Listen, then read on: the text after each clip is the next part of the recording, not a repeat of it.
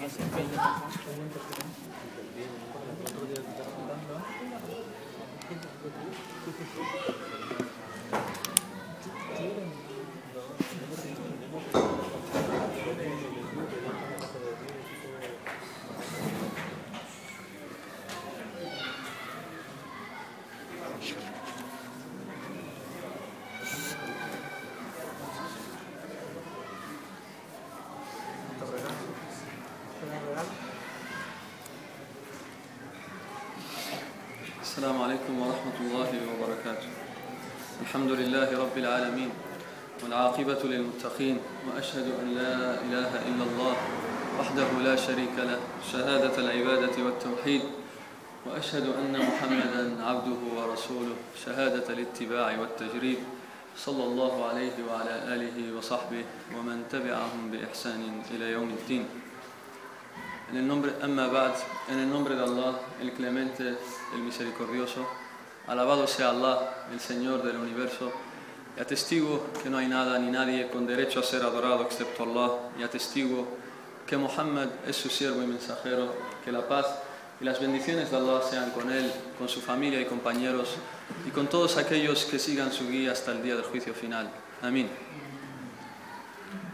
Hermanos eh, y hermanas en el Islam, de las señales de que Allah ama a su siervo y le desea el bien es que le guíe y lo lleve a las rondas de conocimiento a donde se enseña el Islam. Esta es una gran señal, una gran evidencia de que Allah quiere el bien para ti si te trae a las rondas, a los círculos de conocimiento donde se enseña el Islam. Y te albricio, querido hermano y querida hermana en el Islam, con un bello hadith del profeta sallallahu alaihi wasallam que tal vez le pido a Allah que te anime con ello a seguir con nosotros estas rondas, este seminario, hasta que así lo terminemos. Inshallah, bifadlillahi ta'ala.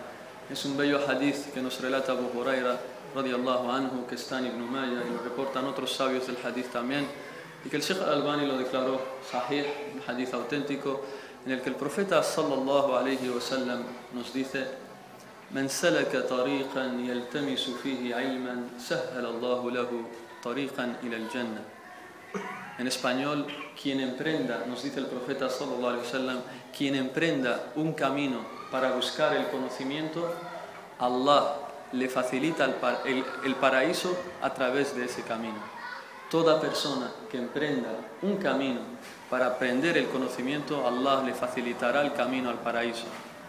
Tú, hermano y hermana, habéis venido desde vuestra casa, habéis emprendido un camino, ya sea andando o ya sea en un medio de transporte. Todos habéis venido a la mezquita. ¿Cuál es el objetivo? No se está repartiendo dinero aquí.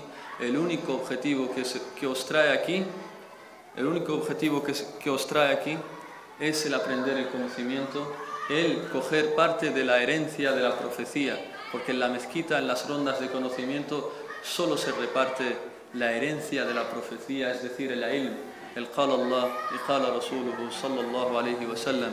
Esta es la herencia de la profecía, porque ciertamente los profetas, tal como nos dice el mensajero sallallahu alayhi wa sallam, los profetas no dejaron como herencia ni oro ni plata, sino que legaron el conocimiento. Así pues, quien tome de este conocimiento ha tomado de una gran porción, ha tomado de algo muy grande. Por eso yo os albricio a todos ustedes de que Allah os quiere el bien. ¿Cuál es el delil? Que habéis emprendido un camino para el conocimiento, para buscar el conocimiento.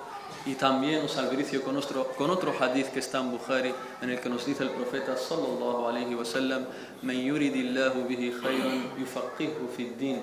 En español, cuando Allah desea el bien para su siervo, le da conocimiento en el Islam, le da conocimiento en la religión. Por tanto, ustedes vienen a aprender el conocimiento, por tanto, Allah quiere el bien para ustedes.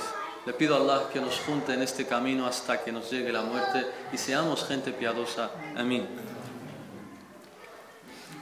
Por mencionar eh, un breve repaso de la clase anterior, de nuestra primera clase, vemos que el autor nos incitó a, a unas obligaciones, unas obligaciones que las- nos las resumió en cuatro obligaciones. La primera es que tengamos y busquemos el conocimiento. La primera es el conocimiento. La segunda es que llevemos a la práctica este conocimiento. La tercera es que invitemos a la gente a este conocimiento. Y la cuarta es que seamos pacientes ante el daño o las dificultades que podamos recibir de la gente. Y el delil nos mencionó el Mu'allif, el autor, la Sura Al-Asr. Nos dice: Wal-Asri, inna al-insana lafi en la clase anterior no quise mencionar un punto que es importante por falta de tiempo y preferí hacerlo hoy, así pues mencionaré un punto que se nos quedó en la clase anterior en el tintero, por falta de tiempo no lo pudimos mencionar. Y es que Allah aquí en esta sura jura por el asr, jura por el tiempo. Y como dije, la opinión que favorece nuestro Sheikh, el Sheikh Saleh al-Ausaymi, que Allah lo leve en el paraíso, que Allah lo recompense con la mejor de las recompensas, él dice que el asr se refiere a el tiempo de salat al-asr y no se refiere al tiempo. ¿Por qué? Nos dice el Sheikh, porque siempre que se menciona la palabra asr en los textos de la Sharia, en los textos del Corán y la Sunna, siempre se refiere al tiempo del asr. No hay ningún texto en el Corán y la Sunna que la palabra asr significa tiempo. Por tanto, dice una gran regla para entender las palabras de Allah y las palabras del mensajero es que la palabra se interprete tal como, es, tal como no es, nos es mencionada en el Corán y en la Sunna. Y por eso él prefiere, él favorece, él favorece nuestro Sheikh que la Asr sea el tiempo del Asr, porque así siempre se mencionan los textos del Corán y de la Sunna. Y lo mismo podemos mencionar de otros ejemplos, de otras palabras, donde hay diferencias de opinión, pero si volvemos Ah, y vemos cómo es mencionada en el Corán y en la Sunna, vemos que siempre es mencionada con un solo significado y por eso se le da esa preferencia, pero este no es el caso, no es el momento para mencionarla.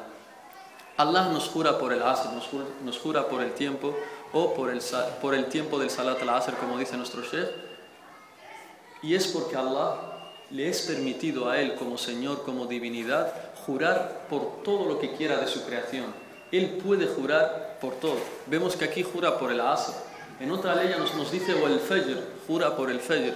Por tanto, vemos que Allah puede jurar por cualquier cosa de su creación. Nadie se lo puede impedir, glorificado y elevado, exaltado sea. En cambio, nosotros, como siervos de Allah, como musulmanes, solo podemos jurar por Allah. No nos está prohibido jurar por otro que no sea Allah, ya sea por el profeta sallallahu alaihi wasallam, ya sea por la Kaaba, ya sea por la Meca, ya sea por nuestros padres, todo quien jure por algo que no sea Allah ha caído en shirk menor, ha caído en un shirk menor, no el mayor, sino un shirk menor. ¿Cuál es el delil? ¿Cuál es la prueba? Un hadith auténtico que nos relata Tirmidhi, en el que el profeta sallallahu alaihi nos dice de Ibn Omar que escuchó al profeta sallallahu alaihi decir en árabe: "Man halafa من حلف بغير الله فقد أشرك من حلف بغير الله فقد أشرك En español, quien jure por algo que no sea Allah ha caído en shirk. Y como hemos dicho hace un momento, es un shirk menor, es decir, un pecado grave que no te saca del Islam. Lo mismo el profeta sallallahu alaihi wasallam nos prohibió jurar por nuestros padres y nos, dice, y nos dice en un hadith que está en Muslim, en Sahih Muslim, لا تحلفوا بآبائكم La tahlifu bi no juréis por vuestros padres. Y nos dice también, en, también en Sahih Muslim, otro hadith del profeta sallallahu alaihi wasallam, Man kana halifan falyahlif billah wa illa falyasmut. Man kana halifan falyahlif billah wa illa falyasmut. En español, quien vaya a jurar, quien quiera jurar, que jure por Allah, solo por Allah. Y si no, si no vais a jurar por Allah, dice el profeta, entonces tenéis que callaros. Entonces tenéis que callaros.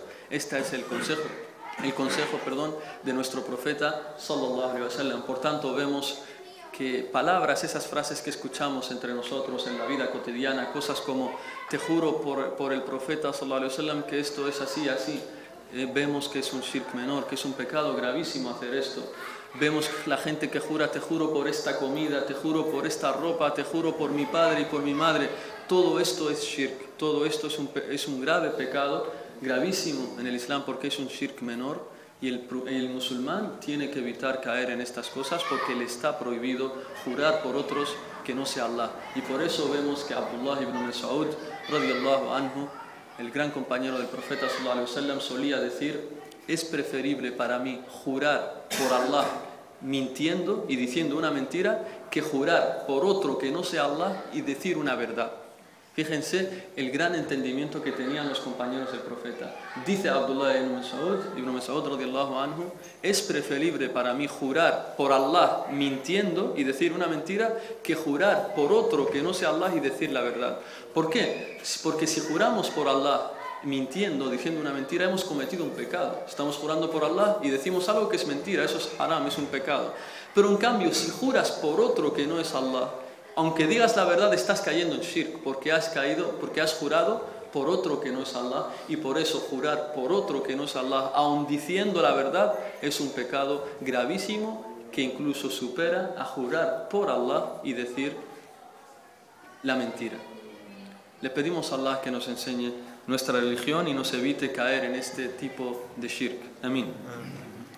Ahora sí, empezamos de lleno con esta nueva clase, con la segunda y dejamos el turno para el muallif, para el autor, para leer qué nos tiene preparado hoy en esta clase y nos dice de nuevo el autor, que Allah lo bendiga y que Allah lo tenga en su misericordia, nos dice, has de saber, i'alam rahimakallah, lo, lo diré en árabe primero, i'alam rahimakallah, annahu yajibu ala kulli muslimin wa muslimatin تعلم هذه المسائل الثلاث والعمل بهن en español, has de saber que Allah tenga misericordia de ti, que es obligatorio para todo musulmán y musulmana aprender estas tres cuestiones y llevarlas a la práctica. Aprender estas tres cuestiones y llevarlas a la práctica. ¿Cuáles son? Nos dice الأولى أن الله خلقنا ورزقنا ولم يتركنا هملا بل أرسل إلينا رسولا فمن أطاعه دخل الجنة ومن عصاه دخل النار والدليل قوله تعالى إنا أرسلنا إليكم رسولا شاهدا عليكم كما أرسلنا إلى فرعون رسولا فعصى فرعون فعصى فرعون الرسول فأخذناه أخذا وبيلا En español tienes que saber, dice el autor, que Allah tenga misericordia de ti, que es obligatorio para todo musulmán y musulmana aprender tres cuestiones y llevarlas a la práctica. Vemos que el autor de nuevo nos dice tienes que saber, y alam. Tal como dijimos en la clase anterior, otra vez quiere atraer nuestra atención.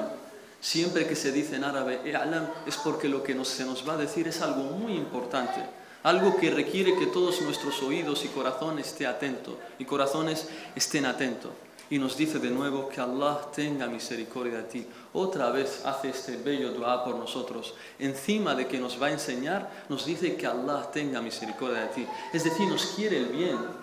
Este autor, este sheikh, nos quiere el bien para todos nosotros. No le basta solo con solo enseñarnos, sino que además nos dice que Allah tenga misericordia de ti. Y, y, a ver qué nos dice. Nos dice que es obligatorio para todo musulmán y musulmana aprender tres cuestiones y llevarlas a la práctica.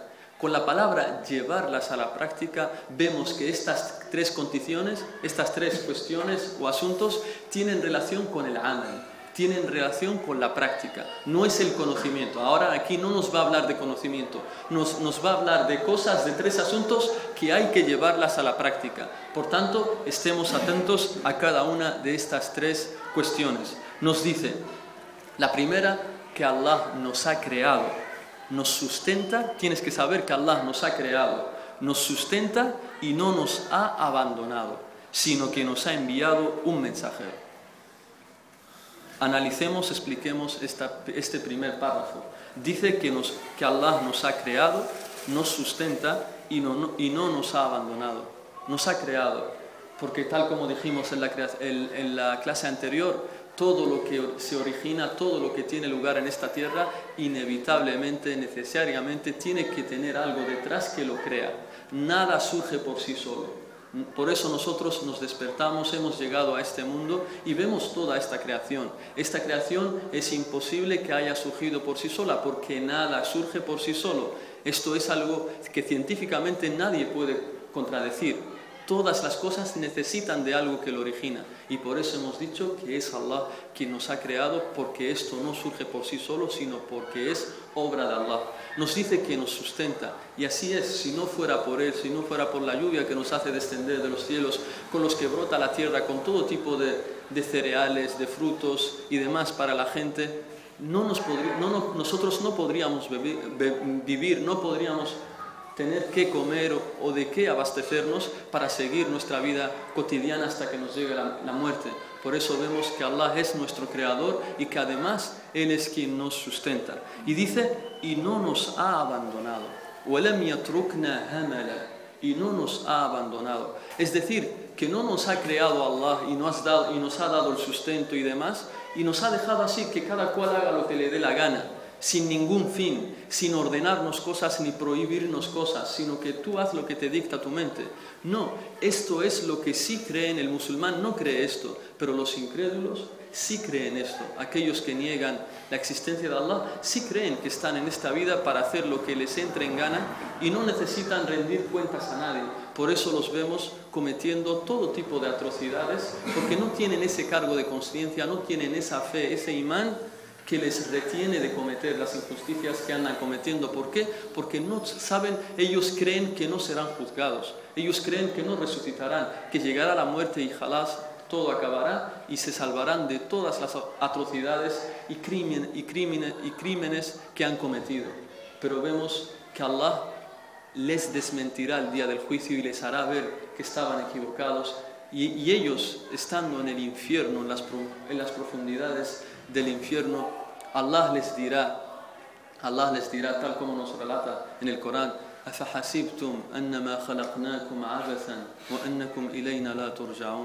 ¿Acaso pensabais, esto estando sufriendo todos los, los dolores y el castigo del infierno? Allah les dirá, ¿acaso pensabais que os creamos sin ningún fin y que a nosotros no regresaríais, no comparecíais ante nosotros?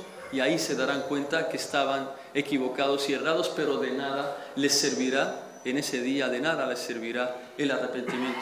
Por tanto, el musulmán cree que ha venido a esta vida con un objetivo, con un fin, y es el que Allah le dicta y el que le dicta a su mensajero sallallahu alaihi wasallam y no se asemeja en este asunto a los incrédulos que piensan que pueden hacer lo que crean, lo que quieran y lo que crean conveniente en esta vida, tal como dijo el profeta sallallahu alaihi wasallam sobre la diferencia de esta vida entre el creyente y el incrédulo. Dice el profeta sallallahu alaihi wasallam en un hadith que está en Muslim, nos dice el profeta sallallahu alaihi wasallam, "Ad-dunya sijnul mu'min wa jannatul kafir."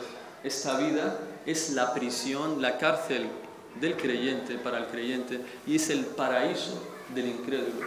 ¿Por qué? Porque cree que está disfrutando y que no hará nada. En cambio, para el creyente supone como una prisión porque siempre tiene que estar controlando sus actos, siempre tiene que estar evitando caer en aquello que Allah le ha prohibido y siempre tiene que hacer lo que le dicta su, amo y su Señor, que es Allah subhanahu wa ta'ala. Y por eso en ese sentido es que se, da esta comparación, la que nos dio el profeta sallallahu alaihi wasallam. Nos dice el autor, tienes que saber que es Allah que te ha creado, que te ha sustentado y que no te ha abandonado. Yani haz lo que quieras y lo que creas conveniente. Dice, sino que te ha enviado un mensajero. Es decir, Muhammad sallallahu alaihi wasallam te ha enviado, nos dice el, autor, un mensajero, sallallahu alayhi wa sallam. ¿Qué es la profecía? ¿Qué es la risala?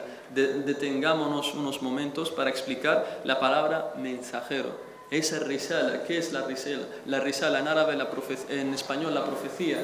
La profecía es un gran don que Allah otorga a quien Él quiere de sus siervos. Él, Allah, debido a su infinito conocimiento y sabiduría, elige de entre sus siervos a aquellos hombres que Él sabe que transportarán su mensaje. Solo elige a los que realmente valen, a los que realmente servirán para transmitir el mensaje de Allah. Y los elige con la profecía y los hace mensajeros y los hace profetas. Y les da, les encomienda la orden de divulgar su mensaje al pueblo a un pueblo correspondiente o en el caso del profeta a toda la humanidad. Y alguien puede preguntarnos, ¿y yo cómo puedo saber que fulano es un profeta de Dios? ¿Quién me asegura a mí que no me miente? Ya me dice que ha venido en nombre de Allah y yo le tengo que creer. Estas cuestiones suelen venir a la mente de muchos musulmanes, sobre todo de muchos jóvenes. Alhamdulillah, en el Islam tenemos respuesta para responder a estas dudas y cuestiones y confusiones y muchas otras. La respondió estas dudas muchos sabios, entre ellos Sheikh el-Islam Ibn Taymiyyah, rahimahullah, y nos da la clave para saber quién es profeta y quién es un mentiroso, un falsante, un falso profeta. Nos dice, nos da, nos menciona unas condiciones y nos dice que si quieres saber si alguien es profeta o no, la primera condición que tiene que cumplir ese hombre es que haga milagros. Que haga milagros. Es decir, un hecho sobrenatural que, nada, que nadie puede hacer igual que él reta a toda la gente a traer algo similar a él, a hacer lo que hace él, pero todos se ven incapacitados para hacer lo mismo que él. Y con eso se dan cuenta entonces que ese poder, ese milagro que ha hecho, realmente se lo ha dado Dios, alguien superior. Esta es la primera condición, que hacen milagros. Si quieres saber si alguien es profeta o no, mira a ver si hacen milagros. Si ahora se nos aparece en esta ciudad o en la ciudad vecina un hombre que nos dice yo soy el mensajero de Allah, miremos primero, ¿hace milagros?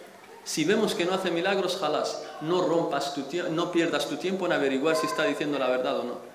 Si no hace milagros, ya está, no es profeta de Dios. Esta es la primera condición y mencionaremos varias más. Y alguien nos puede, le puede venir Satanás o la duda, pero hermano, los brujos y los magos también hacen milagros. Yo he visto magos que vuelan por, por las alturas, que hacen que una persona que estaba supuestamente muerta hable y cosas así. Entonces, ¿cómo yo difiero entre un milagro y lo que hacen los brujos y los magos? ¿Cómo yo diferencio? Dice Ibn Taymiyyah también, la respuesta para todos en el Islam, alhamdulillah, dice, lo que hacen los brujos es algo que se puede imitar, es algo que lo pueden hacer muchos, es un conocimiento que se aprende y lo pueden hacer otros. Verás que un brujo si hace algo hay muchos otros que también hacen lo mismo, pero el milagro del profeta solo lo hace el profeta. Esta es una gran diferencia para saber por si te vienen las dudas de, bueno, el brujo puede hacer cosas o hechos sobrenaturales, con esto queda descartado de que tampoco es un milagro, porque es un conocimiento que lo estudian, que si hacen unas cosas y le declaran a ese genio, a ese jin, a ese demonio, unas palabras, les da ese poder. Por eso muchos, verás que muchos magos harán eso, y con eso descartado, queda descartado que ese no es un milagro, sino es un truco que les enseña el jin después, sí, eso sí, después de caer en incredulidad después de caer primero en incredulidad, porque primero para que el jin les dé poderes a estos brujos, que Allah los maldiga a todos ellos y acabe con ellos, para que Allah les dé, eh, para que el jin les dé ese poder, primero tienen que vender sus almas al genio. Primero se tienen que vender completamente al genio y someterse completamente a, a él y decir que son incrédulos, empiezan a insultar a Allah, insultan al profeta, incluso llegan a tener que orinar literalmente sobre el Corán, etcétera, etcétera, etcétera. Todo esto se lo pide el jin para así ayudarles a hacer todas sus atrocidades y todos los crímenes que andan cometiendo. Esta es la primera condición para saber quién es profeta o no. Hemos dicho, tiene que, que hacer milagros. La segunda condición es que invitan, suelen ser gente, los profetas, que invitan únicamente a la adoración de Allah. No encontrarás ningún profeta diciéndote adórame a mí o adora esta piedra o adora conmigo, adora Allah pero también adórame a mí. Nada. Todos los profetas invitaban a la adoración de un único Dios. Por tanto, si, nos presenta, si se nos presenta un hombre diciéndonos que yo soy mensajero de Dios, yo soy profeta, y le decimos, y bueno, ¿a qué invitas? ¿Cuál es la clave de tu mensaje? ¿A qué invitas? Nos dice, yo invito a la adoración de fulano, de Jesús o de Mengano y demás. No le creemos, es falso. ¿Por qué? Porque todos los profetas, si los analizamos, tenían la, la, semejanza tenían la semejanza de que invitaban a sus gentes, a su pueblo, a adorar a Allah únicamente. Dice Sheikh el-Islam ibn la tercera condición es que eran gente que era conocida antes de la profecía por ser gente de una gran moral, que eran sinceros, nunca, nunca les pillaron una mentira, nunca mintieron, eran gente de una moral extensa entre su gente, eran un gran ejemplo entre su gente, por eso Allah los selecciona y los hace profetas. Por tanto, si encontramos a una persona que nos dice yo soy mensajero de Dios, yo soy profeta, y sabemos de dónde es, por ejemplo, imagínense que es de Melilla, surge aquí de repente alguien que nos dice que es profeta, y nosotros vemos que hace tres o cuatro años era un borracho, era un ladrón y demás. este no es profeta, porque el profeta, si tú miras su historial anterior, ves que era una persona intachable, era una persona de una moral excelsa. Nos dice el Sheikh al-Islam, Ibn Taymiyyah también, la cuarta condición menciona muchas, nosotros solo mencionaremos cuatro. Dice, la cuarta es que ellos son los primeros en cumplir con aquello que enseñan a la gente. Ellos no andan diciendo a la gente, haz esto, haz lo otro, y él está tranquilo en su silla, en su casa, y no obedece. Por eso vemos que el profeta, sallallahu alayhi wa sallam, el día que, excavaban al handak, el, foso, él también cogía tierra, cogía las piedras y demás, él también ayudaba. Vemos que el profeta, sallallahu alayhi wa sallam, cuando salía, se presentaba una, una, una batalla en el Islam, él también salía a combatir. No les decía, yo me quedo en casa, vayan ustedes. Por tanto, si vemos que alguien, y esto existe mucho entre las tarijas eh, sufíes, entre los sheikhs de, los sufíes que están desviados, vemos que encontramos que muchos de ellos les dicen a la gente, yo no rezo, yo no tengo por qué rezar, yo he llegado a un nivel muy grande, he llegado a un nivel tan grande que yo no necesito rezar. El rezar es para la gente común. Yo ya por la noche, cuando yo llega la noche, llega la noche, yo vuelo hasta la Meca y rezo ahí.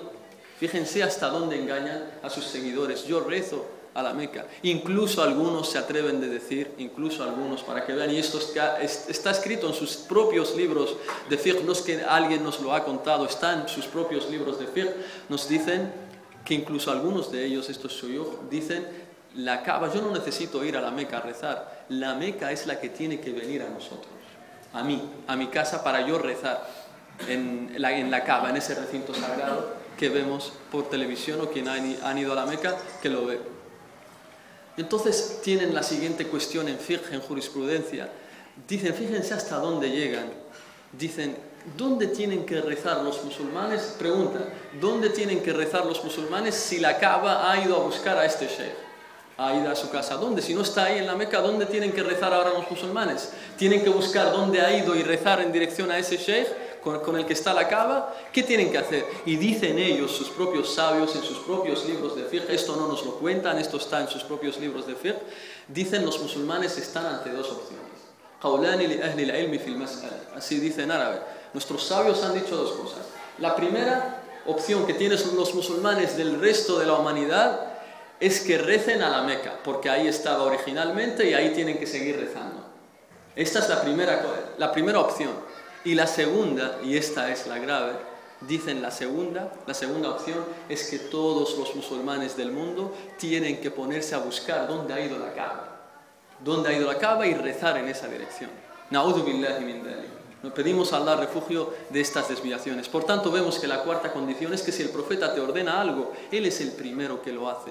No le dice a la gente, haced vosotros esto y yo me quedo tranquilo en casa, ahí de manos cruzadas y ya sin hacer nada. Él es el primero que hace lo que invita. Por tanto, estas son las cuatro condiciones con las que sabemos, aprendemos que fulano, que una persona es un mensajero de Dios. Esto para que así tengamos certeza en nuestros corazones y no nos engañe la gente, ya sea por internet o aquí en esta ciudad, gente que no crea en Allah o que tiene dudas en la otra vida para que no nos engañe y encontramos cómo responder. Porque siempre que el musulmán tiene pruebas, por eso el autor de este libro ha llenado su libro de pruebas. Las pruebas te dan certeza. Porque es diferente, es muy diferente a que te digan, cree en esto y así porque a mí me da la gana, a que te digan, cree esto y la prueba es tal, tal y tal. Siempre que a uno le mencionan las pruebas, eso hace que tenga mucha certeza en el alma, mucho, mucha certeza en el corazón y siempre será un musulmán firme y recto. No se tambaleará por nada por más que vengan gente que le trata de meter dudas, confusiones, él siempre se mantendrá recto. ¿Por qué? Porque ya tiene las pruebas a las que vuelve para que así nadie le engañe. Por tanto nos dice, Allah no nos ha creado en vano y, no nos, ha, nos ha abandonado, sino que nos ha enviado un mensajero. Dice, sino que nos ha enviado un mensajero, es decir, el mensajero Muhammad, sallallahu alayhi wa sallam. Tal como a las naciones anteriores les ha enviado a otros mensajeros y profetas nos dice, todo aquel que le obedezca a este mensajero entrará al paraíso y todo aquel que le desobedezca entrará al infierno.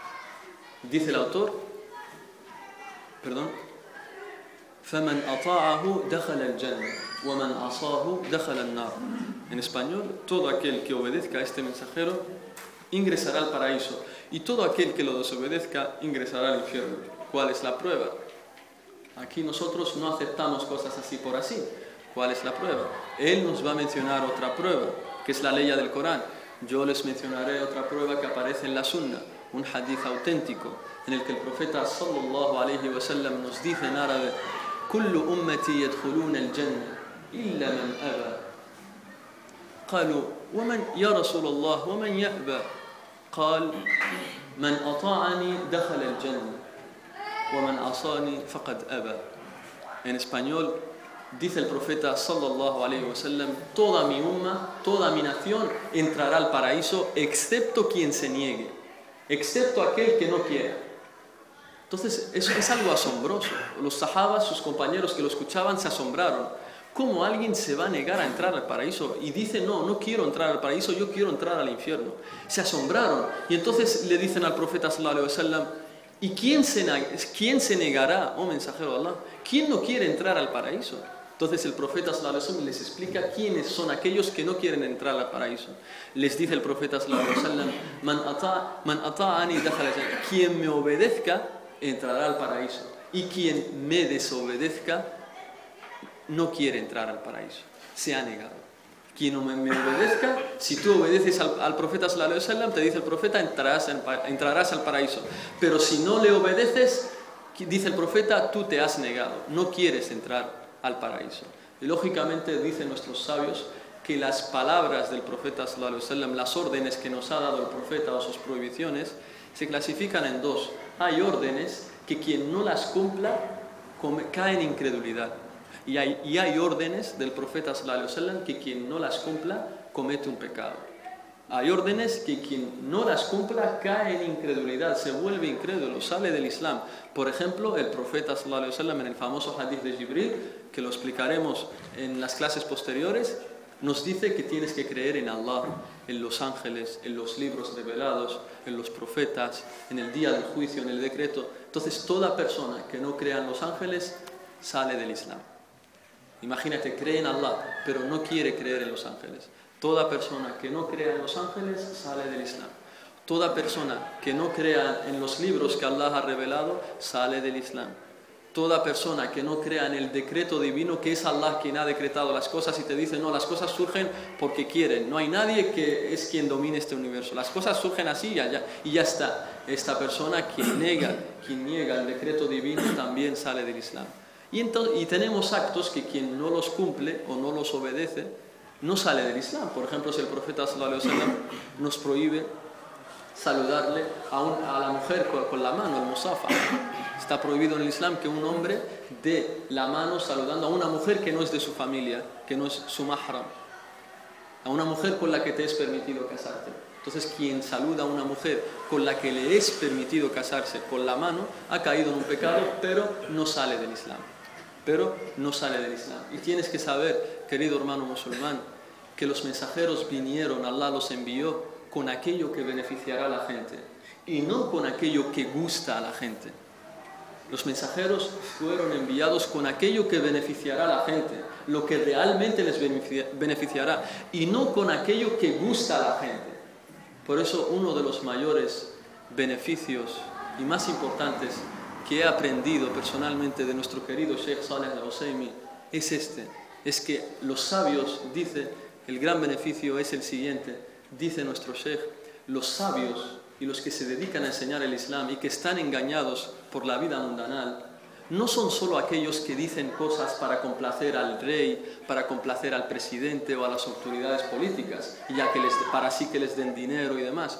No son solo ellos los que están engañados por la vida. Hay otro tipo de sabios y los que se enseñan y los que se dedican a enseñar el Islam que también están engañados por la vida. ¿Quiénes son? Dice nuestro Sheikh, aquellos que hablan cosas que gustan a la gente, para que así la gente les dé poder y así la gente les quiera. Por eso los ves diciendo que no pasa nada si un hombre le da la mano a una mujer. Eso es halal en el Islam.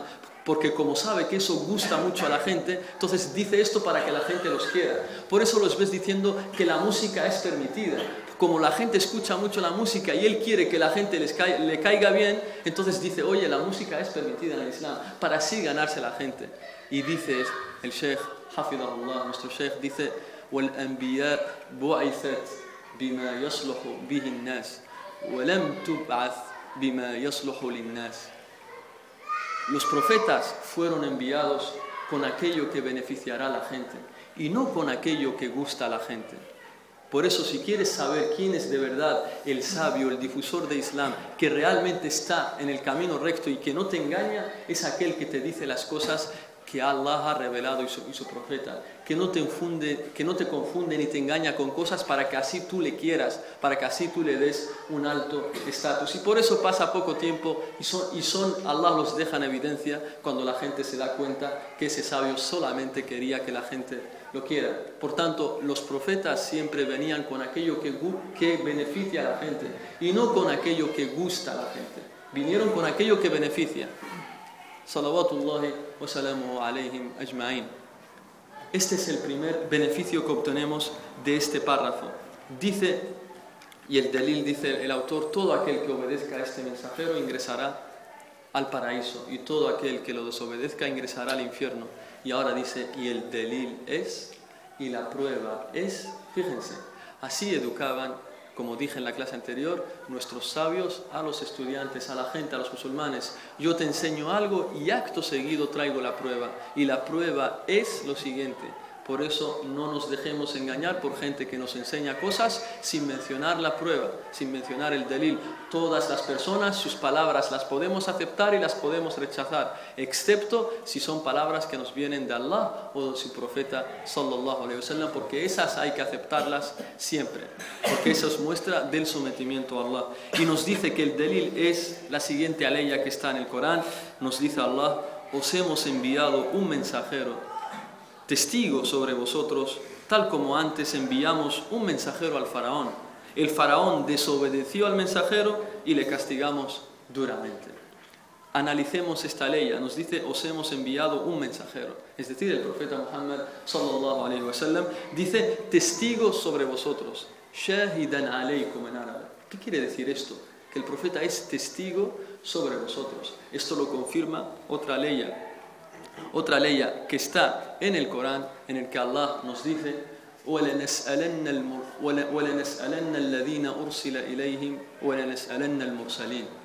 en, en español nos dice que esta ley quiere decir que Allah el día del juicio preguntará a las naciones si los mensajeros os han hablado y preguntará a los profetas y a los mensajeros, Allah, si ellos han, han, invitado a la gente, han enviado el mensaje, han difundido el mensaje. Por tanto, Allah hará dos preguntas. Una para todas las naciones, cada nación les dirá, tal nación, ¿os ha llegado un, mensajero?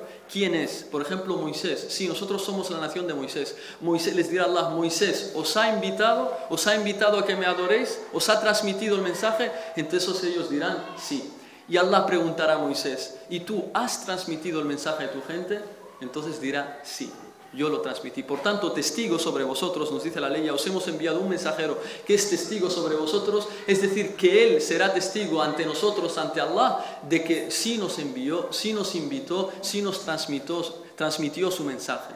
De esta forma entendemos qué quiere decir testigo sobre vosotros y del gran honor que tiene esta umma, esta nación, la nación de Muhammad sallallahu alaihi wasallam y qué honor, qué orgullo pertenecer a la, a la umma de Muhammad y ser de los musulmanes. Nosotros también seremos testigos, no solo sobre nuestra nación, sino que Allah nos da la gracia, la bendición de que seremos también testigos sobre todas las naciones. Allah preguntará a la nación de Moisés, ¿os ha, enviado, os ha invitado a la adoración de, de mí? Moisés dirán sí, y acto seguido le preguntará a la umma de Muhammad, Moisés ha invitado a su gente a, mi adoración y la umma, nosotros diremos sí. Por tanto, por eso Allah dice en el Corán, y esto lo confirma una ley del Corán que está en Surat al-Baqarah, en el que nos dice Allah, وَكَذَلِكَ جَعَلْنَاكُمْ أُمَّةً وَسَطًا لِتَكُونُوا شُهَدَاءَ عَلَى النَّاسِ y os hemos hecho una comunidad intermedia para que seáis el día del juicio testigos sobre toda la humanidad. ¿Y cómo somos? Nosotros no hemos vivido en época de Moisés. ¿Cómo vamos a dar un testimonio si nosotros no estábamos en época de Moisés? ¿Cómo le vamos a decir a Allah que sí, Moisés ha transmitido a su gente tu mensaje si nosotros no vivimos con los hijos de Israel? Nosotros, Moisés es anterior a nosotros. ¿Cómo daremos ese testimonio? ¿Por qué? Porque nosotros hemos leído en el Corán y el profeta sallallahu alaihi wasallam nos ha dicho a través de Allah en el Corán que Moisés sí invitó a su gente al Islam.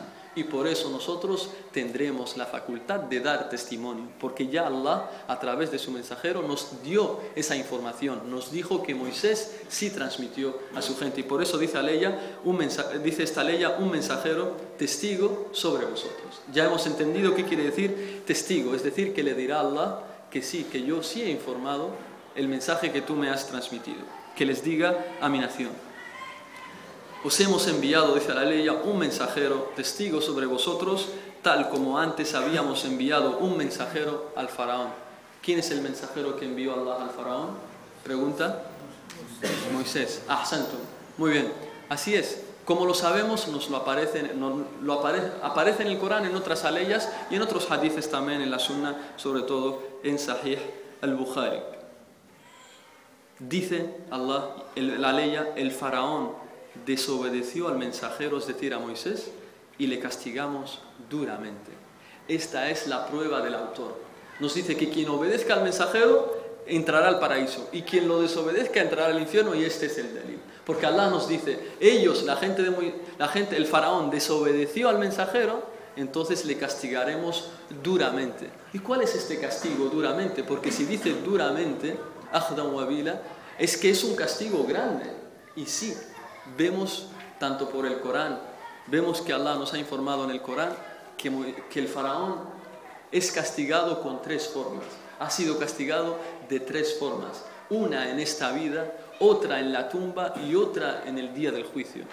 En esta vida, ¿cómo Allah lo castigó? Haciéndolo ahogar en el mar, tal como ustedes saben. Allah lo hago a él y a su gente en el mar cuando querían atrapar a Moisés y matarlos. Allah lo castigó así, de esta forma, dejándolo en la peor de las, de las evidencias de que él es alguien incrédulo y que merece el castigo del infierno y Allah lo acabó ahogando y salvando a la gente de Moisés y a Moisés, salam. En la tumba, ¿cómo lo castiga Allah? Nos dice Allah en el Corán,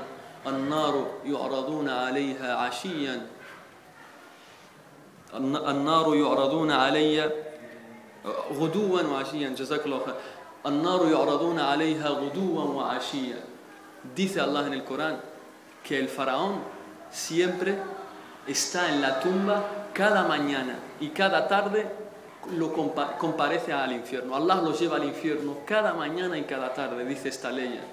Cada mañana y cada tarde el faraón Allah lo lleva al infierno. Hoy, esta mañana y esta tarde de hoy, miércoles, el faraón y su gente se ha presentado, se ha presentado al infierno y, y Allah lo castiga. Todo dice es decir, por la mañana y por la tarde. Todos los días, ¿desde cuándo? Desde que murió ahogado hasta que llegue el final del día del juicio, hasta que llegue el día del juicio final. Y dice, y el día del juicio ¿Cuál es el castigo? Y dice, el día del juicio lo haremos ingresar al infierno y se quedará eternamente ahí, eternamente en el infierno. Este es el castigo que le espera al faraón, tanto en esta vida, en la tumba, como en el día del juicio. ¿Por qué nos menciona el autor esta ley? ¿Por qué nos dice esto?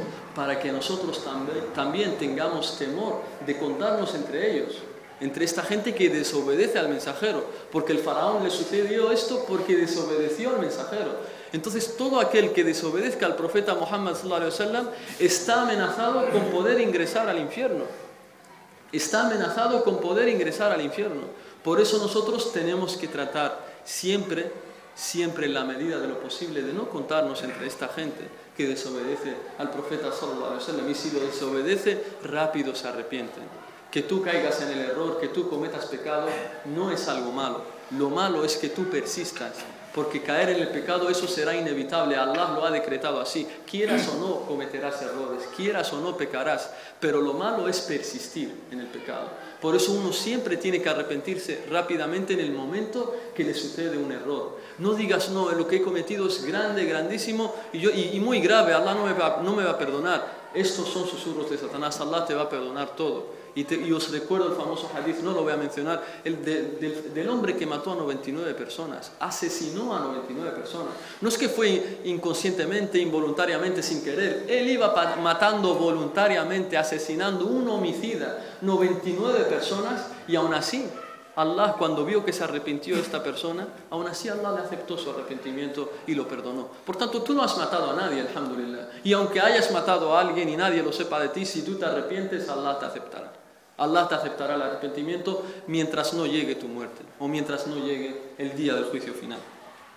Esta es la primera, la primera obligación que nos dice el Sheikh. La conclusión que obtenemos de esta primera obligación es que estamos obligados a obedecer al profeta esta, esta es la primera práctica que tenemos que hacer, obedecer al profeta La segunda, la segunda obligación nos dice أن الله لا يرضى أن يشرك معه أحد لا, لا ملك مقرب ولا نبي مرسل والدليل قوله تعالى وأن المساجد لله فلا تدعوا مع الله أحدا En español nos dice la segunda obligación que tenemos que saber es que Allah no acepta que se le asocie a nadie en su adoración, ni un ángel cercano, ni un profeta, ni un ángel, ni un profeta.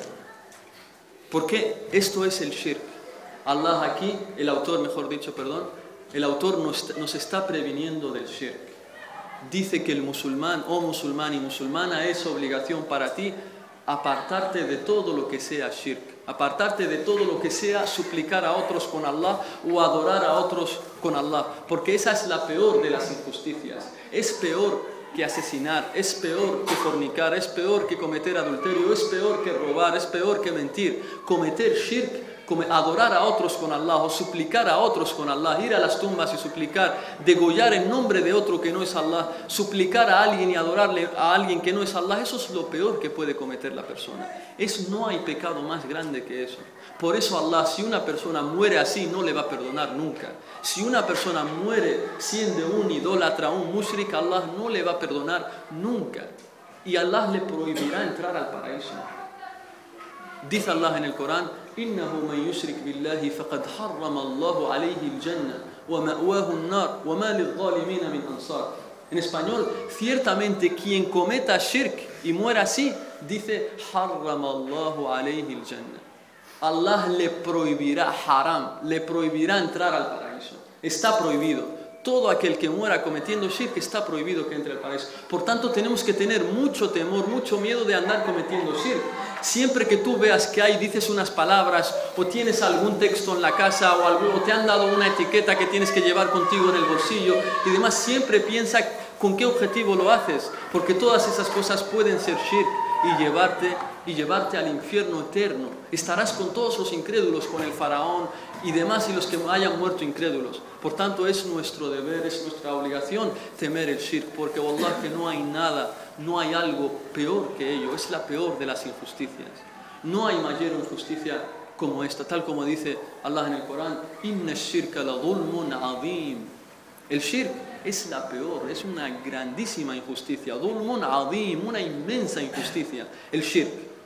Y dice, no acepta que le asocies nada, que supliques a nadie. Dice, ya sea un ángel cercano, vamos a explicar esto, ya sea un ángel. Los ángeles son seres creados de luz. Los ángeles son seres creados de luz, son también gente que son seres que adoran a Allah. Pero la particularidad, la particularidad de los ángeles es que no cometen pecados, no lo desobedecen. Todos los ángeles hacen lo que Allah les ordena y se apartan de lo que Allah les prohíbe. Siempre están adorando a Allah, no se cansan, no comen, no beben, siempre están ahí, solo adorando a Allah, solo todos los días, todos los días. Estos son los ángeles, seres creados de luz que están al servicio de la adoración de Allah subhanahu wa ta'ala. Nos dice incluso a, esta, a estos seres, a los ángeles, se te está prohibido pedirlos porque ha habido gente a lo largo de la historia que suplicaban al ángel Gabriel, que suplicaban a ciertos ángeles y decían, ya que ellos están cerca de Allah, ya que ellos siempre están adorando, entonces no tienen pecados, entonces esta gente vamos a pedirles a ellos y vamos a pedirle que ellos hablen con Allah y le digan que nos perdone. Así hacen, no piden directamente a Allah, buscan intercesión, buscan shufa'a, buscan intercesores ante Allah. Y, aquí el autor nos dice que aunque sea un ángel muy cercano a Allah, es decir, aunque sea el ángel Jibril, aunque sea el ángel Gabriel, no te es permitido pedirle, ni suplicarle que te saque de esa desgracia en la que estás, ni que te ayude a encontrar trabajo, ni que te ayude a quedar embarazada y tener hijos, ni que te ayude a casarte, etcétera, etcétera. Esto solo se, lo, se tiene que pedir a Allah porque la adoración solo tiene que ser Allah. Y nos dice, tal como no hay que pedirle a un ángel cercano, tampoco a un profeta, tampoco al mensajero Muhammad o cualquier otro mensajero. Decimos Muhammad porque es el mejor de todos y porque Allah lo envió a toda la humanidad. El resto de los mensajeros Allah los enviaba a un pueblo en particular, pero el profeta lo envió a toda la humanidad y por tanto es una responsabilidad mucho más grande. Ni a él, ni a él te es permitido, ni a él te es permitido pedirle, tal como hacen muchos peregrinos, mucha gente que no conoce estos asuntos cuando viene a hacer el Hajj, cuando viene especialmente a visitar Medina, la mezquita del profeta sallallahu Lo ves que cuando van a saludar al profeta se queda ahí 30 minutos ahí suplicándole y llorando, oh mensajero de Allah, mi mujer no tiene hijos, yo quiero que le des hijos, habla con Allah, pídele que suplicando al mensajero sallallahu Y es un shirk grande donde en la mezquita del profeta sallallahu Y fíjate que la gente no, no sabe la gran, el gran crimen, la gran injusticia en la que caen estas personas al llorarle y suplicarle al profeta porque literalmente lo están adorando, porque adorar no solo implica postrarse que tú le reces a alguien, suplicar también es adoración. Y ya veremos en clases posteriores qué es la adoración y cuáles son, a qué se llama adoración, qué son las cosas que son adoración. Solo rezar solo ayunar, solo peregrinar. ¿Qué es adoración en el Islam? Lo explicaremos, inshallah, con detalle. Entonces, hay gente en la que ves en Medina, por ejemplo, si una persona, un hombre, saca un cigarro y se pone a fumarlo ahí al lado de la tumba del profeta sallallahu alaihi toda la gente lo mata a palos. Es la peor desgracia, si saca un cigarro y empieza a fumar. Y él lo que ha cometido es un, pecado, porque el fumar es un pecado, no es que ha cometido un shirk ni una incredulidad. Pero en cambio ven a alguien llorando, suplicando al mensajero, pero no le hacen nada. Siendo que lo que está haciendo esta persona es shirk, está saliendo del Islam. Está cometiendo incredulidad para que vean que entre las propias personas todavía no tenemos esa prioridad. A alguien que fuma lo matamos a palos, incluso a lo mejor, ¿qué te voy a decir? Lo matamos. Pero a alguien que comete shirk, ah, pobrecito, está llorando. Pobrecito, si le está pidiendo al profeta, ¿qué tiene de malo? Mira, mira que, está concentrado ahí, todas, todos sus ojos caídos, pobrecito, no puede ni caminar, siendo que ha cometido la peor injusticia que es el shirk. Por tanto, hermanos y hermanas, mi consejo es que tengamos una prioridad, que el shirk sea lo peor que consideremos, porque es la peor injusticia. Allah dice que es la peor injusticia. Dice que es una inmensa injusticia. Y dice que quien cometa shirk nunca le va a perdonar a Allah. No vayamos a las tumbas, no vayamos a pedirle a fulano que hemos tenido experiencia que te cura, que, que si tienes cáncer te lo cura, que si no estás embarazada, estás estéril, te, te puedes quedar embarazada, etcétera, etcétera. No hagamos caso a estas cosas porque son de lo peor, son shirk.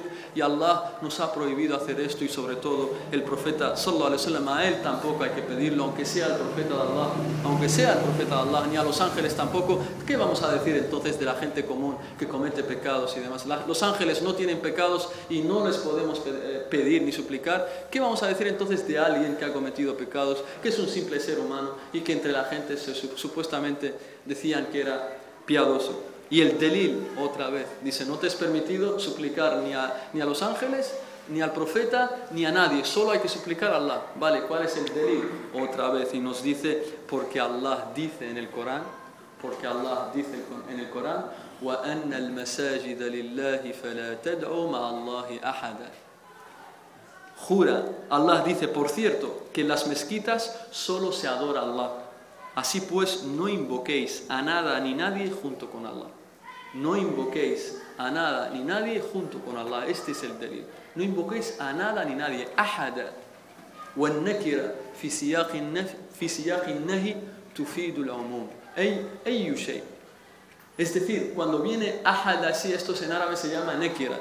Y cuando le precede una prohibición, dice no invoquéis a nadie, significa que a ninguna cosa, nada, solo hay que adorar, solo hay que suplicar y pedir a Allah subhanahu wa ta'ala, solo a Él, solo y exclusivamente a Él. Y dice la ley un beneficio para todos ustedes, dice, wa por cierto que en las mezquitas solo se adora a Allah. Masajid tiene dos significados en el árabe. La primera es mezquitas, es el lugar donde uno se postra, lo que conocemos como mezquitas.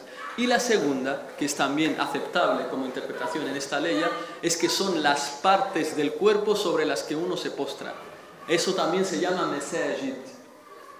Tu frente con tu nariz, la palma de tus manos, tus rodillas y la punta de tus pies se llama también en árabe mesajid.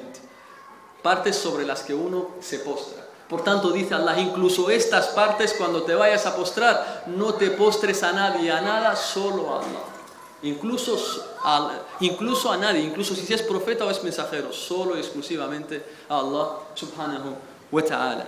Por tanto, la segunda y el hadith que confirma, perdón, el hadith que confirma este hecho es un bello hadith también que está en Muslim famoso hadith que quizás muchos de ustedes lo habéis leído o escuchado, cuando Mu'adh ibn Jabal un día estaba montado con el profeta sobre un burro. Fíjense qué humildad la del profeta. No iba como algunos presidentes de hoy en día ahí, que no se monta nadie con él. El profeta iba con él montado Mu'adh ibn Jabal. Y ahí abro paréntesis, hay un bello libro de, un sabio de los Salaf que ha escrito un libro donde ha reunido todos los hadiths donde el profeta sallallahu alaihi wasallam había montado a alguien detrás de él. Un libro específico que menciona solo los hadiths donde el profeta wasallam montó a, alguien de sus compañeros detrás de él. Una vez aquí en esta batalla, una vez en este, este, este suceso que nos menciona ahora el hadith, nos dice una vez Muad, nos dice yo estuve, estaba montado en un burro con el profeta wasallam, los dos en el mismo burro. Muad detrás del profeta sallallahu. Y nos dice, y de repente el profeta se voltea a Muad y le dice, oh Muad, anhu, ¿acaso sabes cuál es el derecho de Allah sobre sus siervos? ¿Y acaso sabes cuál es el derecho de los siervos de Allah sobre Allah? Muad, por su humildad, dijo, Allahu wa Rasuluhu a'lam. Allah y su mensajero saben más. No lo sé, mensajero de Allah. ¿Cuál es, ¿Cuál es el derecho de Allah sobre sus siervos? ¿Y cuál es el derecho de los siervos sobre Allah? le dijo el profeta sallallahu alaihi wasallam, el derecho de Allah sobre los siervos, sobre sus siervos, es que le adoren únicamente a Él y no le asocien nada. El derecho de Allah que tiene sobre ti, querido hermano musulmán y hermana musulmana, es que le adores únicamente a Él y no le asocies nada. Y dice, y el derecho que tienen los siervos sobre Allah es que quien no le asocie nada ni nadie a Allah, le prohibirá el infierno. Ingresará al paraíso, inshallah. Este es el derecho. ¿Qué quiere decir esto? Que si demos la vuelta a las palabras del profeta Le dice, y el derecho de Allah y el derecho de los siervos sobre Allah es que si, si alguien muere, si alguien no le asocia a nadie, no entrará al infierno. ¿Qué quiere decir esto? Que si alguien le asocia algo a Allah, sí entrará al infierno. Dándole la vuelta a la frase del profeta entendiéndola con otro sentido. Todo aquel que asocia a alguien a Allah y muere así, y muera así, habiéndole presentado las pruebas y demás, y muera así, estará eternamente en el infierno. Por eso el gran consejo que aprendemos hoy es estar alerta contra el shirk, estar alerta, muy alerta sobre esto, es lo peor, te puede llevar a la destrucción en esta vida y en la otra. Por eso vemos que los compañeros del profeta, habían cosas que hacían en la jahilía, por ejemplo, había una rugia, la rugia, habían, hacían rugia en la jahilía con ciertas palabras, y cuando se islamizaron los sahaba, cuando entraron al Islam, estaban preocupados. Fueron al profeta y le decían ahí preocupados, oh mensajero de Allah, en la solíamos, solíamos curarnos pronunciando unas palabras. ¿Acaso es permitido ahora? Fíjense su preocupación. Temían que las palabras que dijeran en la Jahiliya, cuando eran incrédulos, tuvieran shirk. Y por eso el profeta les dijo, díganme, díganme lo que están diciendo. A ver, léanme las palabras que dicen. Entonces le, le leyeron lo que dijo y el profeta lo aprobó porque no contenían shirk. Por tanto, con este hadith obtenemos otro beneficio, que la ruqya se puede hacer con las palabras de Allah, con las palabras del profeta sallallahu alaihi o con, frases, con palabras que tú mismo digas, pero que no contengan shirk, y que tú entiendas su significado. Si alguien te escribe en un papelito unas frases que tú no entiendes y te dice duerme con ello, que esto es para que te protejas, no sé, del mal de ojo y demás, no hagas caso a esto porque esto no es la rugia que nos enseñó el profeta sallallahu alaihi. Esto no lo aprueba Allah porque puede cometer shirk esas palabras. Y no te engañes, no es que llevan Corán, en el papelito hay Corán y demás. Pero nosotros nos comentaron nuestros sheikh que los brujos, cuando te escriben esos papelitos que te lo envuelven y demás, te ponen a leyes del Corán, pero entre línea y línea ponen nombres de demonios. Entre línea y línea te ponen nombres de shayatín. Por tanto, alerta sobre esto, sobre ir a los curanderos y demás, que, que tiene buena mano y demás para que nos cure. Aléjense de estas cosas porque podéis caer en shirk sin daros cuenta. Por tanto, el segundo, esta segunda obligación que tenemos, lo que aprendemos es que hay que alejarse del shirk. Esto es lo que nos quiere decir el autor, rahimahullah. Y la tercera obligación que nos dice, la tercera obligación nos dice en árabe, أن من أطاع الرسول ووحد الله لا يجوز له موالاة من حاد الله ورسوله ولو كان أقرب قريب. والدليل قوله تعالى لا تجد قوما يؤمنون بالله واليوم الآخر يوادون من حاد الله ورسوله ولو, كان ولو كانوا آباءهم أو أبناءهم أو إخوانهم أو عشيرتهم. أولئك كتب في قلوبهم الإيمان وأيدهم, وأيدهم بروح منه ويدخلهم جنات تجري من تحتها الأنهار خالدين فيها. رضي الله عنهم ورضوا عنه. رضي الله عنهم ورضوا عنه. أولئك حزب أولئك حزب الله. ألا إن حزب الله هم المفلحون. En español nos dice que quien obedece al mensajero de Allah y declara la unicidad de Allah, es decir, esto es la consecuencia de las dos primeras obligaciones. En la primera hemos aprendido que hay que obedecer al mensajero. En la segunda que hay que apartarse del shirk. La tercera es el resultado, la consecuencia de quien adora a Allah, solo a Allah, siguiendo al mensajero, esta, tiene que hacer esto.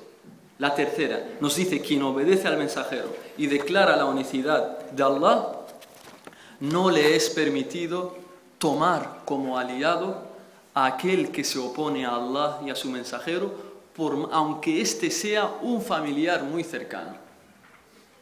Repito, dice el autor, rahimahullah, quien obedece al mensajero de Allah sallallahu alaihi wasallam y declara, es decir, la unicidad de Allah, no le es permitido tomar como aliado a aquel que se opone a Allah y a su mensajero, aunque éste fuera un familiar muy cercano. ¿Qué quiere decir? Estas palabras si nos dicen, el delil es, y la prueba es, dice Allah en el Corán, no encontrarás pueblo que crea en Allah y en el último día y que siente afecto por quienes refutan a Allah y a su mensajero, aunque estos sean sus padres, sus hijos, sus hermanos o sus, parientes. A ellos ha, grabado Allah la fe en sus corazones, les ha fortalecido con un, con un espíritu procedente de Él y les ingresará eternamente en jardines por cuyos bajos fluyen arroyos. Allah se complace de ellos y ellos de Él esos, estos son el partido de Allah. ¿Acaso no son los partidarios de Allah los triunfadores? Esto es lo que se conoce en Aqida como el wala o el bara, es decir, amar por Allah y detestar por Allah. Amar todo lo que Allah ama y detestar todo lo que Allah detesta y, se y aborrece. ¿Qué es lo que Allah ama? Allah ama el monoteísmo, el tawhid, que solo se le adore a Él. Eso es lo que Allah quiere de nosotros. Allah ama que se le adore únicamente a Él y no ames a otros. Perdón, no adores a otros, ni supliques a otros.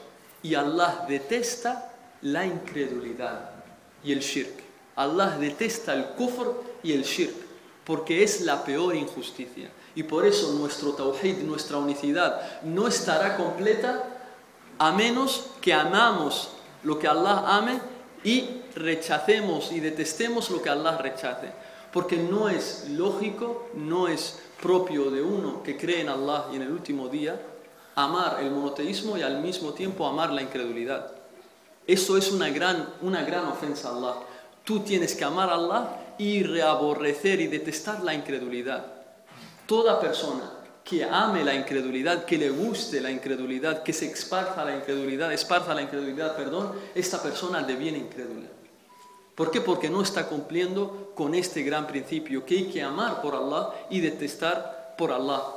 Dice el profeta sallallahu un hadith que confirma este hecho es un hadith de Anas ibn Malik que reporta Anas ibn Malik anhu. Anas ibn Malik era un sirviente del profeta sallallahu alaihi wasallam lo sirvió 10 años sirvió al profeta durante 10 años y nos dice Anas ibn Malik hablando de la moral del profeta sallallahu alaihi wasallam nos dice en estos 10 años que lo, que lo ha servido, dice, nunca me ha reprochado nada, nunca me ha dicho por qué no has hecho esto, por qué no has hecho lo otro, nunca me ha levantado la voz, nunca me ha gritado. Él, este sirviente, Anas ibn Malik, nos relata un hadith y nos dice que el profeta sallallahu alayhi wa sallam dijo, ثلاث من كن فيه ثلاث من كن فيه وجد بهن حلاوة الإيمان.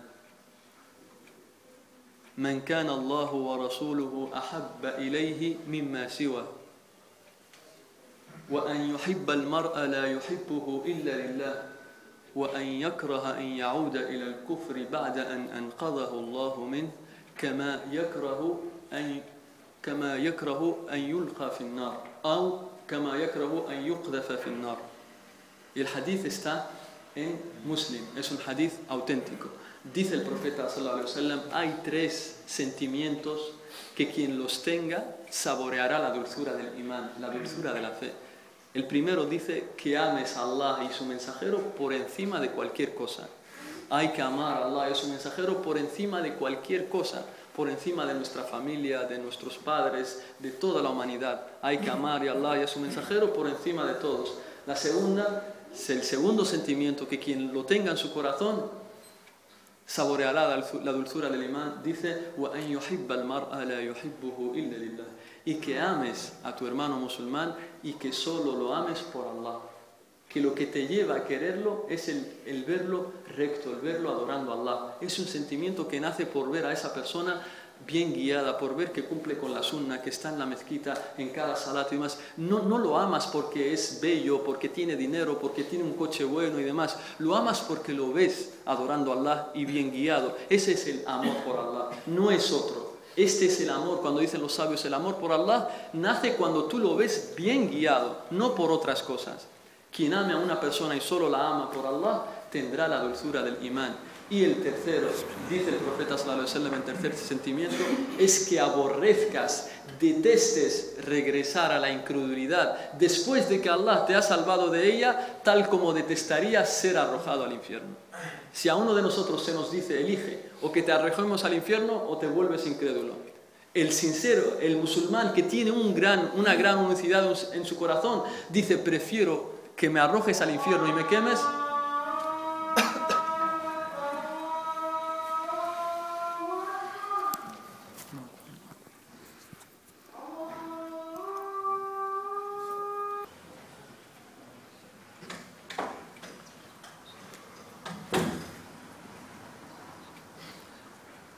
Decía que quien tiene el tawhid, la unicidad de Allah afirmada en su corazón, prefiere ser arrojado al infierno que cometer incredulidad.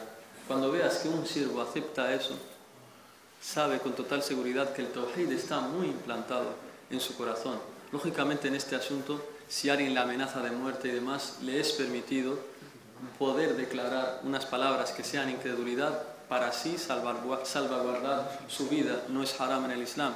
No todo aquel que te diga, hazte incrédulo, di, di que Jesús es Dios, o si no te mato, ya tú dices, mátame. Tienes la opción de decir Jesús es Dios, pero estando seguro de que realmente el que es Dios es Allah. Si temes por tu vida de que te vayan a matar, esto es parte de las excepciones que Allah nos menciona en el Corán. Hay dos cosas dos asuntos, que es lo que los sabios llaman tawalli en este tema, hay dos asuntos que quien los cometa cae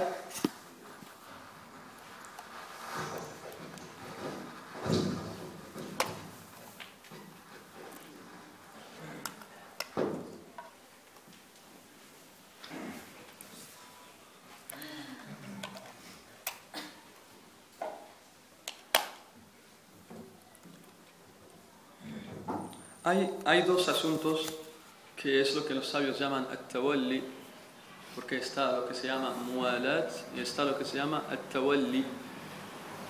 En el tawalli hay dos asuntos, dicen los sabios, que quien los cometa de bien incrédulo sale del Islam, por tanto estemos muy atentos, estemos con el corazón bien abierto y con los oídos bien atentos para no contarnos entre esta gente.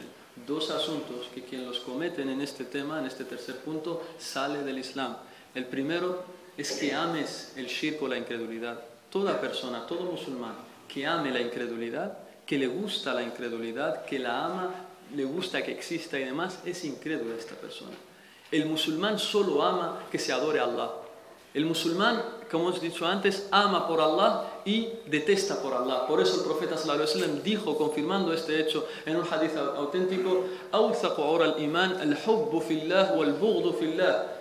En español, el lazo más fuerte de la fe es amar por Allah y detestar por Allah. Estas son palabras del profeta wasallam. Lo más fuerte de la fe es amar por Allah y detestar por Allah. Hemos dicho primero todo aquel que ama la incredulidad o el shirk, la idolatría, deviene incrédula. Segundo punto. Una persona que no, ama la incredulidad, no ama el shirk, pero se alía a los incrédulos, se une a los incrédulos para así combatir a los musulmanes, matarlos, para que así prevalezca el shirk, la incredulidad y el islam quede abajo, quede terminado el islam. Esta persona también es incrédula escuchen bien, esta persona no ama el shirk, no ama la incredulidad, detesta la incredulidad, pero su error es que se ha unido a los incrédulos, se ha unido a los no musulmanes para así combatir a los musulmanes, acabar con ellos con el objetivo, con la intención de, acabar con el Islam y que el shirk, la incredulidad prevalezca. Esta persona también es incrédula en el Islam. Es lo que se llama at-tawalli. Lógicamente hemos mencionado este hecho, mencionaremos lo opuesto, cosas que no son prohibidas en el Islam. Por ejemplo, el hecho de odiar la incredulidad y aborrecerla no implica que hay que ser injusto con los no musulmanes, que hay que robarles, ni que hay que pegarles, eh, matarles injustamente, etc. No, el musulmán es justo con los no musulmanes que conviven con él. Los trata injustamente, incluso si te piden dinero prestado, te es permitido prestarles dinero. Si te piden ayuda para interceder en algún puesto de trabajo para que los coloques y demás, te es permitido, no estás cometiendo pecado. También es permitido, dicen los ulama, tal como pasó en la Sira con el profeta sallallahu alaihi wasallam en Hilful Fudul, también te es permitido cooperar, cooperar con los incrédulos, pero no para combatir a los musulmanes, cooperar para así, por ejemplo, acabar con la contaminación en una, en una ciudad, acabar con las enfermedades epidémicas, vamos a buscar las causas, cooperar con un incrédulo para esto, cooperar con un incrédulo para así evitar que haya problemas con el medio ambiente, vamos a recoger las basura, la basura que hay en la calle, vamos a quitar las plantas que son venenosas para otras. En estos hechos de la vida mundanal, cooperar para hacer el bien y repercute en todo para el Islam y demás, para los musulmanes, y ellos no hay nada de malo en esto, tal como dicen nuestros sabios. Por tanto, que el aborrecer la incredulidad y que quede claro no te lleve a ser injustos con ellos. Eso no implica que hay que mentirles ni robarles. Si tú entras a un país, te dan el visado, un país no musulmán, te dan el visado para tú ingresar a él, no empieces a armar jaleos en ese país porque tú has pactado con ellos de que no vas, a, no vas a cometer atrocidades y demás, también respeta este pacto porque los musulmanes respetamos el pacto también que contraemos con los incrédulos. Este hecho es muy importante. En ocho minutos, inshallah, los levantamos a rezar. Voy a mencionar la última parte de este texto con las que termina esta introducción y ya en la próxima clase nos metemos ya así para explicar los tres fundamentos. En la próxima clase hablaremos de Allah solamente. En la próxima clase hablaremos de Allah sobre solamente el primer principio. Dice el autor, rahimahullah, اعلم أرشدك الله لطاعته أن الحنيفية ملة إبراهيم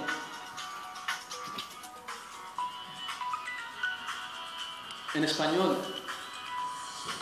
has de saber que Allah te guíe a su obediencia, que la hanifía, el monoteísmo, es, consiste en adorar únicamente a Allah. Esto es lo que Allah ordenó a toda la humanidad y es el motivo para el cual fue creada. Dice el Altísimo, dice Allah en el Corán, por cierto que he creado a los genios y a los hombres para que me adoren. Dice el autor, el significado de que me adoren, para que me adoren, es que para que declaren mi unicidad. Lo más grandioso que Allah ha ordenado es creer en su unicidad absoluta. Y dice el autor, y lo más grave que Allah ha prohibido es la idolatría, es el shirk, la cual consiste en asociarles copartícipes a Allah. Dice Allah en el Corán, adorad a Allah y no le asociéis nada. Dice, has de saber de nuevo, tienes que saber, otra vez quiere captar nuestra atención. Ahora no nos dice que Allah te tenga en su misericordia, nos dice que Allah te guíe a su obediencia. Que Allah te guíe a su obediencia. Otra vez nos quiere el bien este sheikh, este autor. Que Allah lo bendiga. Además de que nos va a enseñar, nos dice, y ahora te pido por ti que Allah te guíe a contarte entre los que lo adoran. Dice, tienes que saber que la hanifía consiste en adorar solamente a Allah. ¿Qué es la hanifía? Ma hiya hanifía En árabe dicen los sabios, la hanifía tiene dos significados. Uno que es general y otro es específico. Un significado general y otro significado específico. La hanifía como significado general quiere decir el Islam. La hanifía quiere decir el Islam. Este es el significado general. Y el significado específico es, dicen los sabios, el iqbalu ala Allahi bit tawhid wa lazimuhu el meilu an kulli ma siwa. El hanifía, dicen los sabios, huwa hiya al iqbalu ala Allahi bit tawhid ولازمه الميل عن كل ما سوى الله en español, la hanifía es enfocarse solamente a adorar a Allah. Y la consecuencia de ella es apartarse de todo aquello que no sea Allah para así solo adorar a Allah.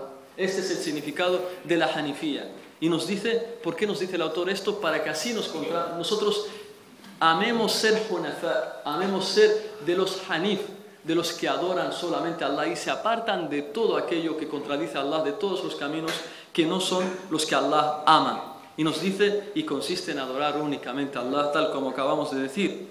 Y dice, y esto es lo que Allah ordenó a toda la humanidad. Ser monoteístas es lo que Allah ordenó a toda la humanidad. ¿Cuál es el delil? Dice, el delil es, como siempre, no, no, nos, no nos saca las cosas de su mente, no nos saca las cosas de la chistera. Esto es, está probado en el Corán. Dice Allah en el Corán, Y no he creado a los genios y a los demonios sino para que me adoren. Este es el objetivo, para que lo adoremos. No para que nos divirtamos y demás y olvidemos la adoración. Sí, adora a Allah y diviértete con aquello que Allah te ha hecho lícito, te ha hecho permitido. Pero el objetivo grande para el que Allah te ha creado es para que lo adores. Es para que solo adores únicamente a Allah. Por eso la gente que no conoce este hecho, tu objetivo, esa pregunta, muchos filósofos dicen, ¿por qué Allah me ha creado? ¿Por qué estamos así? Nosotros los musulmanes tenemos la respuesta. Estamos aquí para adorar a Allah. Por eso todo musulmán y musulmana que se niegue de hacer esto y quiera probar otros placeres, otros deleites, voy a viajar a probar, a conocer cosas nuevas, Wallah que nunca se va a quedar tranquilo. Su alma siempre estará sufriendo ansiedad, paranoias en la mente, problemas psicológicos. Ve, pregunta por, la, por las personas más que más tienen dinero, los más adinerados, los, que, los más millonarios que puedan existir. Pregunta por ellos y verán que son la gente que más problemas psicológicos tienen. No pueden dormir tranquilos. ¿Por qué? Porque han llevado su corazón a algo que no es ibadatullah, a algo que no es la adoración de Allah. Por eso las almas, los corazones solo se tranquilizan, solo Allah lo ha decretado así. No sirve, por más que lo pruebes, no va a servir, no vas a estar feliz los corazones solo se tranquilizan si eres un esclavo de Allah. Tú solo eres feliz siendo un esclavo de Allah, siendo un abd, un esclavo, alguien que tiene un amo, un siervo de Allah. En el momento que tú guíes tu corazón a ser un esclavo de Allah, ahí sí saborearás la felicidad, ahí sí sentirás tranquileza, eh, eh, ahí sí sentirás sosiego y paz aunque estés rodeado de enemigos que te quieran hacer daño, pero tú tienes a Allah contigo, tú tienes esa unicidad de Allah en tu corazón, eso los enemigos sentirás que son como si nada. ¿Por qué? Porque tu paraíso está en el corazón, tal como dijo Sheikh el Islam Ibn Taymiyyah. ¿Qué pueden mis amigos eh, enemigos hacerme? hacerme? ¿Qué van a hacer conmigo mis enemigos? Si mi paraíso está en el corazón, en mi corazón. Mi paraíso está en el corazón. Ellos me pueden estar amenazando, pero yo estoy feliz, mi, mi imán me deja tranquilo. Por eso Allah dice en el Corán que el tawhid es lo único que calma las almas. Si alguien de, ustedes o de nosotros pasa por problemas psicológicos, ansiedad, lo único que la tranquilizará es el tawhid, porque ese es el objetivo para el que Allah te ha creado. Solo con esto se tranquiliza las almas. Prueba lo que te dé la gana, disfruta lo que quieras, prueba todos los, los placeres que quieras, ándate con las mujeres que quieras. Wallah que nunca vas a estar tranquilo. ¿Por qué? Porque Allah decretó que solo estarás tranquilo y feliz siendo un adorador de Allah, siendo un siervo de Allah. Y nos dice el autor, y el significado de que me adoren. ¿Qué quiere decir ya'budun? Ya'budun, ¿qué quiere decir? ¿Qué quiere decir para que me adoren? Dice el autor, ya'budun bima'na yuwahidun, es decir, que sean monoteístas. Que me adoren es decir, que sean monoteístas, que solo me adoren a mí, no adoren a santos, ni profetas, ni ángeles, ni gente, ni gente piadosa, solo a Allah. Solo así es como sirve la adoración. Illa liya'budun. Y dice y lo más grandioso وأعظم ما أمر الله به التوحيد وهو إفراد الله بالعبادة lo más grandioso que Allah ha ordenado a la gente que está en primera posición es adorarle solo a Él, el tawhid, ser monoteísta y apartarnos de la idolatría del shirk. Esto es lo más grandioso. ¿Qué quiere decir tawhid? En árabe tawhid significa, viene de, del feal Wahada yuwahidu. Tawhid es masdar, se conoce como masdar y viene del, del verbo wahada yuwahidu tawhidan. Wahada yuwahidu tawhidan. Lingüísticamente hablando, tawhid significa hacer que una cosa sea una, una unidad. Todo aquel que hace que una cosa sea una se le llama muwahid. está haciendo tawhid. Eso significa tawhid. Islámicamente hablando, e islámicamente hablando significa ifradullah bil ibada. Significa particularizar a Allah en la adoración. Adorar solo a Allah. Esto lo significa tawhid. Y nos dice, y lo más grave, وأعظم ما نهى عنه وأعظم ما نهى عنه الشرك وهو دعوة غيره معه y lo, y lo peor que Allah ha prohibido, lo más grave que Allah ha prohibido es el shirk es la idolatría, ¿qué es el shirk? Dice, dicen nuestros sabios, definen el shirk, es decir, ja'lu shay'in min, min al-ibada li Esta es la definición de shirk. Ja'lu shay'in min al-ibada li Ofrecer un acto de adoración a alguien que no es Allah. Toda persona que ofrezca un acto de adoración, ya sea dua, suplicar, ya sea postrarse, ya sea someterse, rezar, etc., está cometiendo shirk. La adoración solo tiene que ser Allah. Y por eso el shirk es ofrecer un acto de adoración a algo que no sea Allah, a alguien o algo que no sea Allah. ¿Cuál es el delil? Y con esto terminamos y nos levantamos a rezar. Dice el autor, el delil es y adorar a Allah y no le asociéis nada. Vale, ¿cuál es el delil aquí? Dice que es lo más grande. Pero aquí no me dice que es lo más grande, me dice adora a Allah, pero apártate y apártate de decir cómo obtiene el autor esto. Lo obtiene porque la ley que se menciona en Surat Nisa se menciona acto seguido, dice